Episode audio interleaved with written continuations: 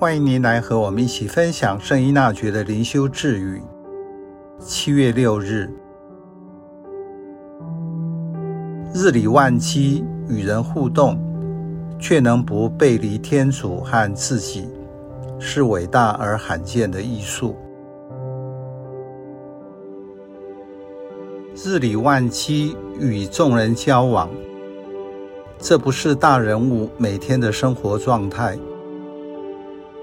也是陷入忙碌生活、普通老百姓日常的样子，却能不弃天主和自己不顾。这句和上一句要同时做到，显然相当困难。当人全心投入工作或一件事的时候，容易废寝忘食，不自觉就忘了自己。更何况是看不见的天主。这句赐语让您思考：什么时候我会忘记自己，并且离开天主，却不自知吗？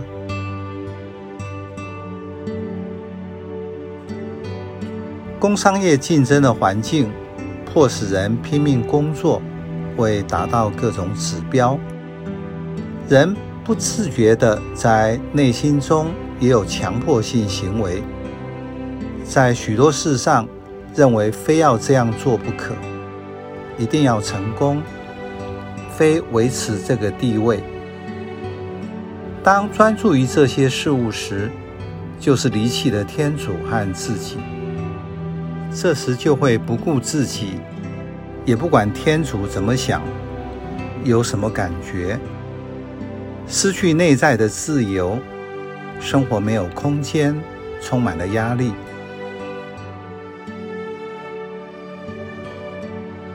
艺术没有普遍的定义，可以说是一种生活的态度。如何区分艺术家和工匠的不同？如果那个人的生活只是制造产品，那么就只是一个工匠。换句话说，艺术家是需要全人全心，用整个心力去培养、经营的作品，才会成为艺术。音乐、美术、舞蹈等都是如此。艺术家用他们的作品呈现生命的内涵。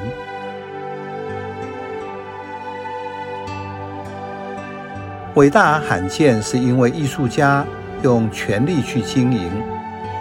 一位伟大的文学家也是如此，他不是朝三暮四，而是养兵千日，用兵一时，需要有安静长久的默观，然后在行动中默观。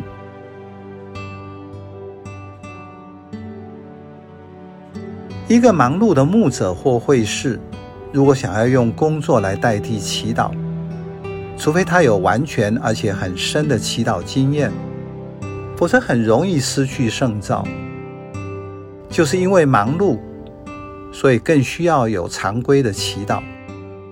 这是为什么在修道院每天有固定的祈祷时间，否则修道生活就不会成为艺术，而是粗制滥造的俗物。